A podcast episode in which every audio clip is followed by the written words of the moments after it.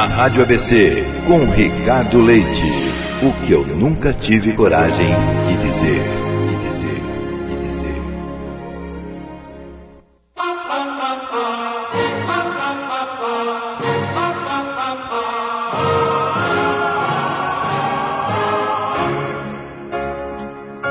Olá, Ricardo Leite. Gostaria que não citasse o meu nome, pois muitos me conhecem, inclusive através de você. Eu vou te contar a minha história. E acredite, nunca contei essa história pra ninguém. É uma coisa minha, só minha. Eu vivi, eu passei, eu testemunhei, eu senti. Esta é a minha história, que eu nunca contei pra ninguém. Só pra você. Eu sempre quis trabalhar com dependentes químicos, de alguma forma. Alguma coisa me chamava para aquele tipo de trabalho. Infelizmente não fiz faculdade de psicologia ou assistência social. Por enquanto. Então comecei esse trabalho de forma voluntária quando conheci um grupo de apoio para dependentes químicos. Como não sou portadora da doença da dependência química, comecei a participar como a terceira pessoa desse grupo no caso como amiga. Eu já vinha participando há alguns anos e frequentando sempre as reuniões, pois me interessei demais pelo emocional daquelas pessoas, onde somente queriam e precisavam ser ouvidas, sem críticas, sem julgamentos e principalmente sem cobranças. Por isso hoje eu resolvi te contar a minha história, o que aconteceu comigo. Eu trabalho profissionalmente em um comércio e próximo à minha casa. Eu trabalho neste comércio e ali fica esse grupo que eu frequento. Um dia, trabalhando no comércio, entrou um homem no comércio que me chamou muita atenção. Sabe aquele homem vigoroso, alto, forte, moreno? Aquele homem de um metro e noventa, pelo menos. Imagina um moreno de um e noventa. Foi a primeira vez que o vi por lá. Ele me chamou a atenção. Então deixei o que eu estava fazendo e fui atendê-lo. Era como se eu estivesse sendo atraída até ele. Ele comprou algumas coisas e foi para o caixa, onde eu o atendi com todo carinho. Ele pagou o valor das compras e me pediu algumas informações sobre o endereço, porque durante o atendimento Diz, acabei dizendo que ia alugar uma casa aqui no bairro, onde moro e trabalho. Expliquei para ele, ele queria alugar aquela casa ali perto. E quando foi embora, quando ele saiu, eu senti um vazio. Eu fiquei pensando, que homem! O que, que é isso, hein? que homem é esse? Ele era lindo, Ricardo. Ele era muito bonito. E chamava atenção. Um homem enorme. Era bonito. A verdade é essa, era bonito. Bom, passados alguns dias, ao participar do grupo, minha amiga me disse que tinha um membro novo no grupo. Mas isso acontece de maneira normal. A gente sempre acaba recebendo novos integrantes, pessoas que vão ali procurar ajuda para se livrar da dependência química. É normal. Eu esqueci sobre o fato e continuei tocando a vida.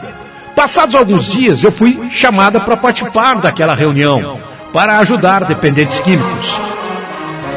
Foi então que, quando entrei na sala para participar da reunião, quem estava lá sentado? Quem era o novo membro? Exatamente ele.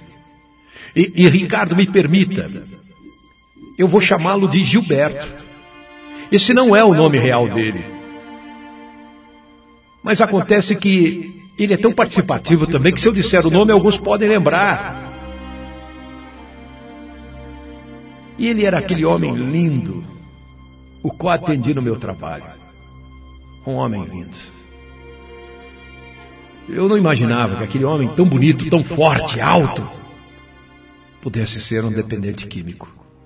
Era bem diferente das pessoas que a gente acabava atendendo ali.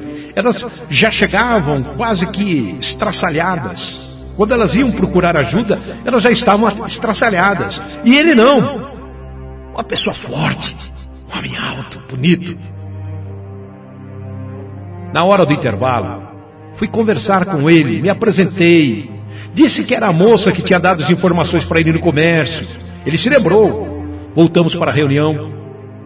A partir de então, ele sempre estava na reunião, não faltava mais.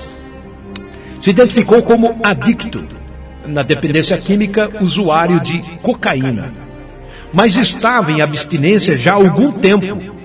Segundo o que ele falara na reunião, algum tempo ele não usava mais cocaína.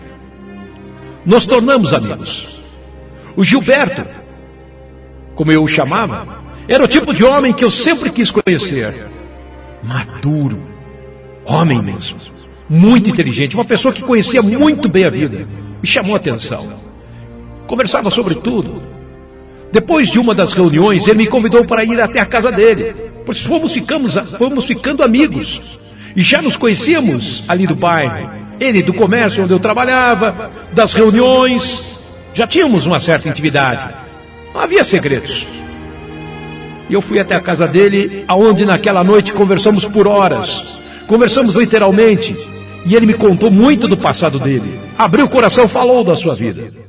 Durante essas conversas, depois de algum tempo, ele por ser um homem experiente, chegando próximo aos, 40, aos 50 anos, eu que estava com os 40 anos, ele perto dos 50 anos, nós dois adultos ali conversando, percebemos que o sentimento não era só amizade. Então começaram os olhares, carícias, o pegar na mão, no cabelo, palavras de elogio. E aquilo mexia muito comigo. Aquele homem bonito, alto, forte, com aquela conversa muito boa, atencioso. Eu fui me deixando ser seduzida. Um dia em sua casa, por eu ser muito tímida, ele tomou a iniciativa e veio até mim e me roubou um beijo. Ele me beijou. Então o beijo foi esquentando, foi esquentando, e toca daqui, toca dali. Quando chegou num certo ponto, eu disse: Não, não, Gilberto, não, não, Gilberto. Ricardo, quando eu disse não, não é porque eu não queria, eu já estava entregue. É que eu não queria que fosse de qualquer jeito.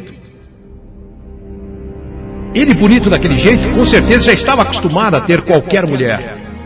Mas eu não queria ser apenas mais uma. Eu não queria isso. O mais incrível foi que quando eu disse não, ele respeitou. Me respeitou completamente, não forçou a situação. E até me acompanhou até minha casa.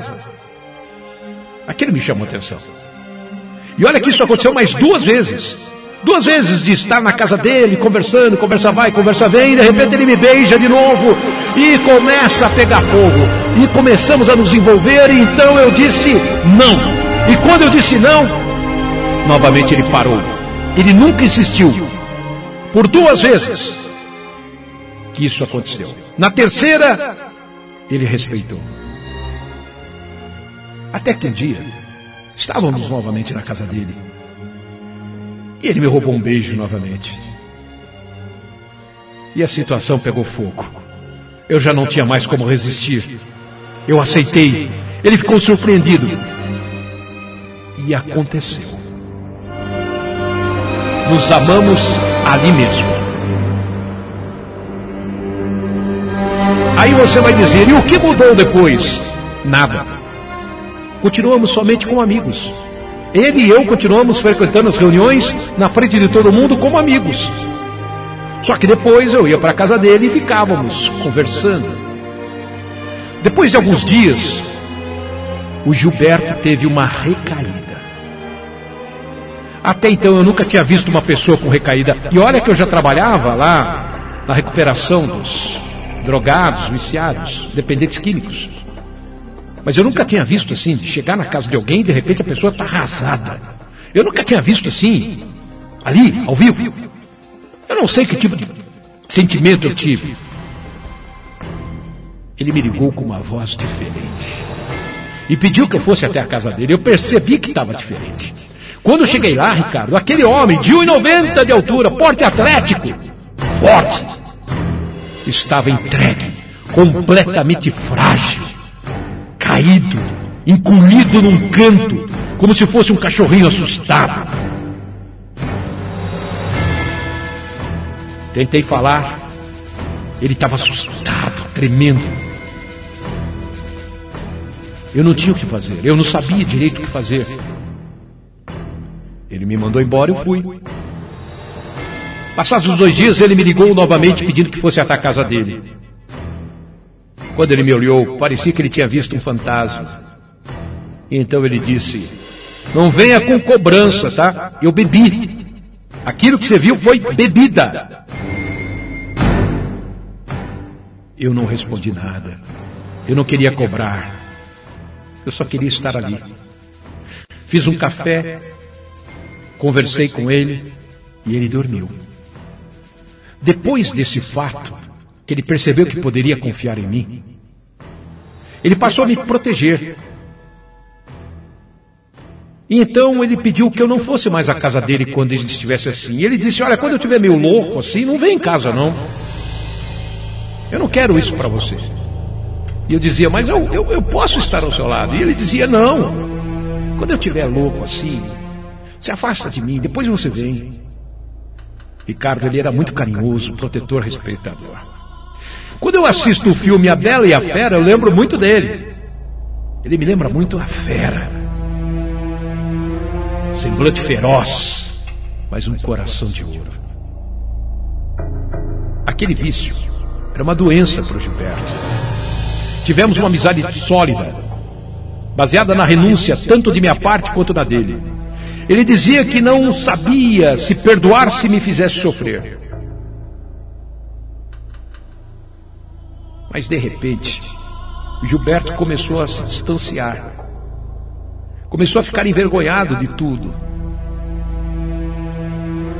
O nosso ponto de encontro era aonde ele morava, que era alugado, e a reunião no centro, ali do lado.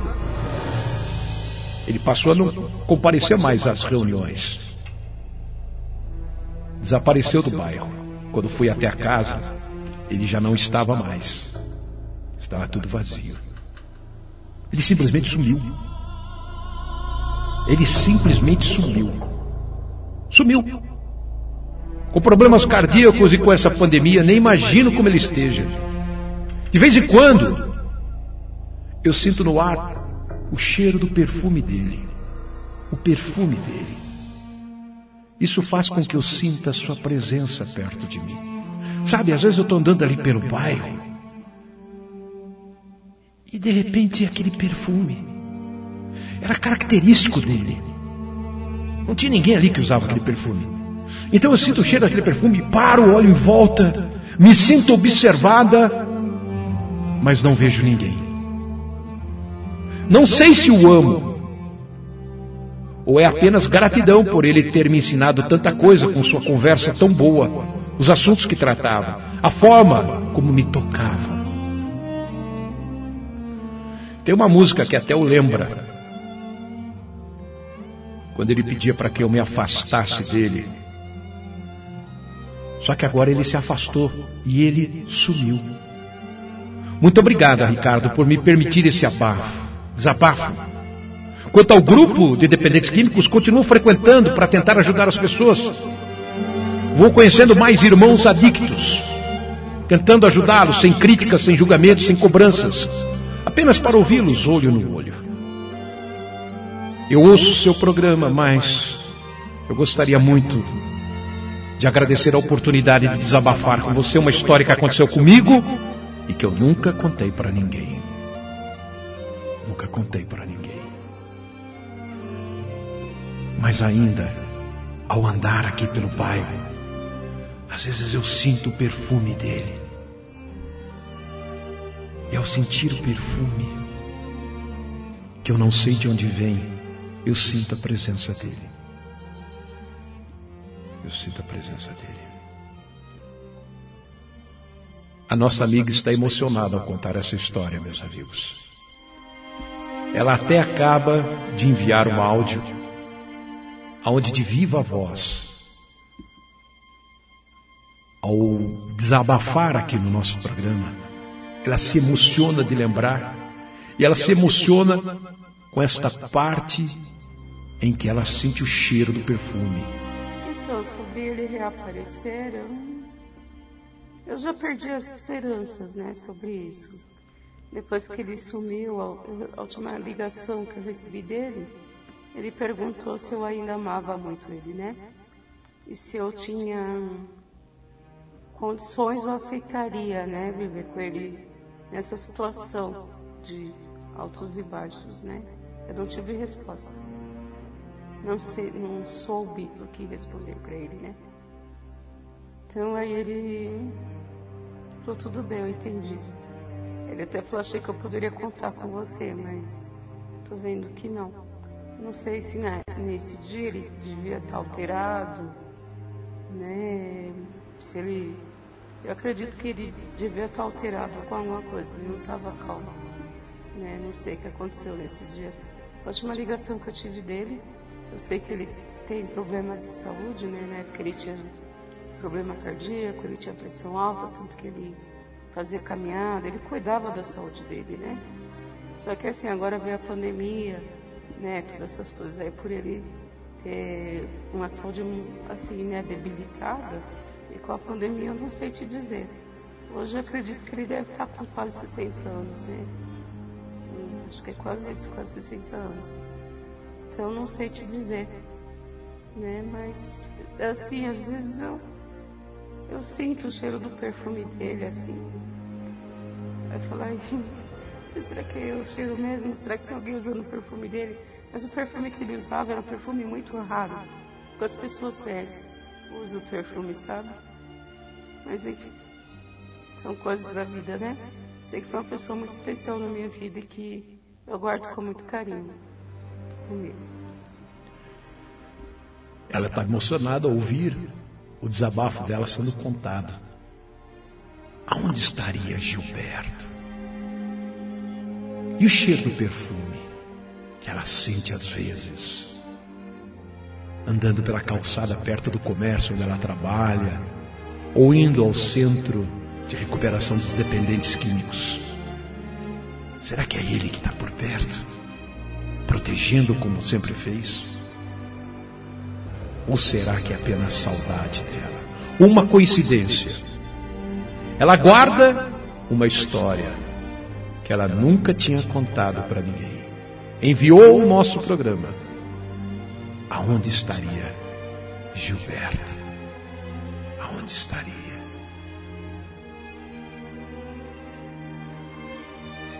O que eu nunca tive coragem de dizer.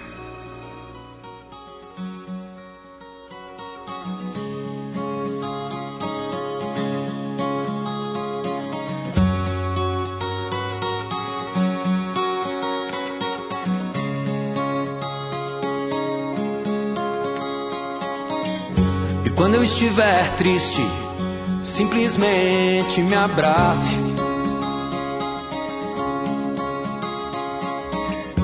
Quando eu estiver louco, subitamente se afaste.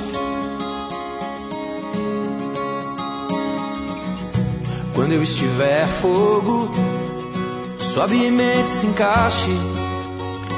Ah.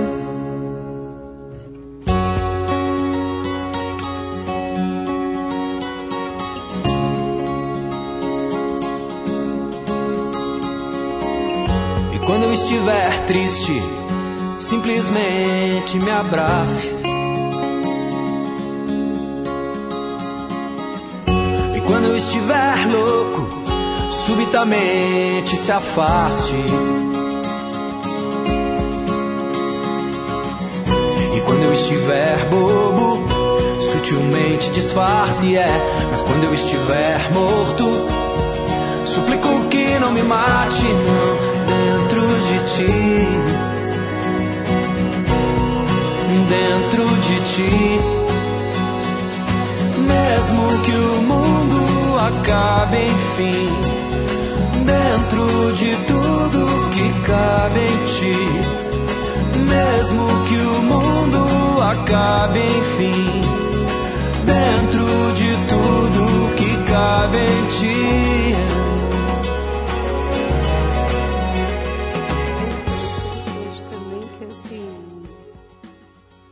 É Miguel, né? Miguel, ele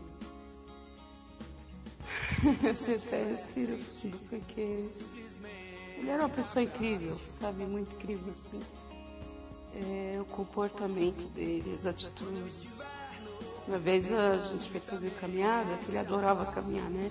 E caminhava 30, até 40 quilômetros. Aí uma noite assim a gente foi fazer caminhada, tinha chegado do serviço, tava, já tinha descansado, feito a janta, tá? ele falou, ah, vamos caminhar? Isso tudo aqui na casa do meu pai. Ele me convidou, vamos caminhar? Eu falei, ah, vamos, que dia? Ele falou, tal dia. Tá bom. Aí a gente foi caminhar. Fomos daqui até São Miguel Paulista, né? E aí voltamos, fomos e voltamos a pé. E a gente caminhando tal, ele falou assim, olha, se chegar alguém para vir mexer com você, primeiro ele vai ter que me matar. Aí depois que ele me matar, tudo bem, mas eu não vou deixar, deixar ninguém mexer com você.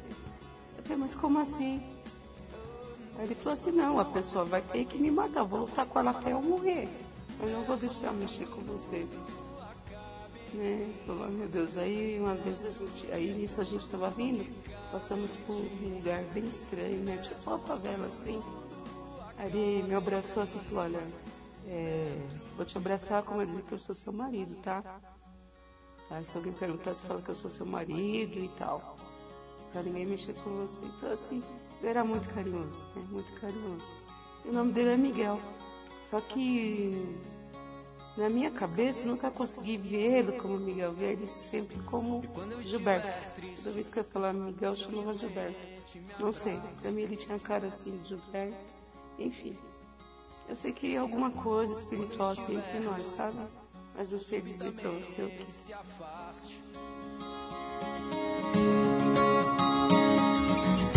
Quando eu estiver fogo, sobe em mente, se encaixe. Ah.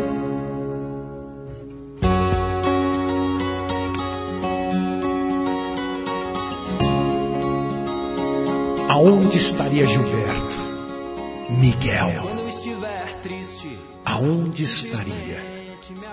O que eu nunca tive coragem de dizer na Rádio ABC, com Ricardo Leite. O que eu nunca tive coragem de dizer.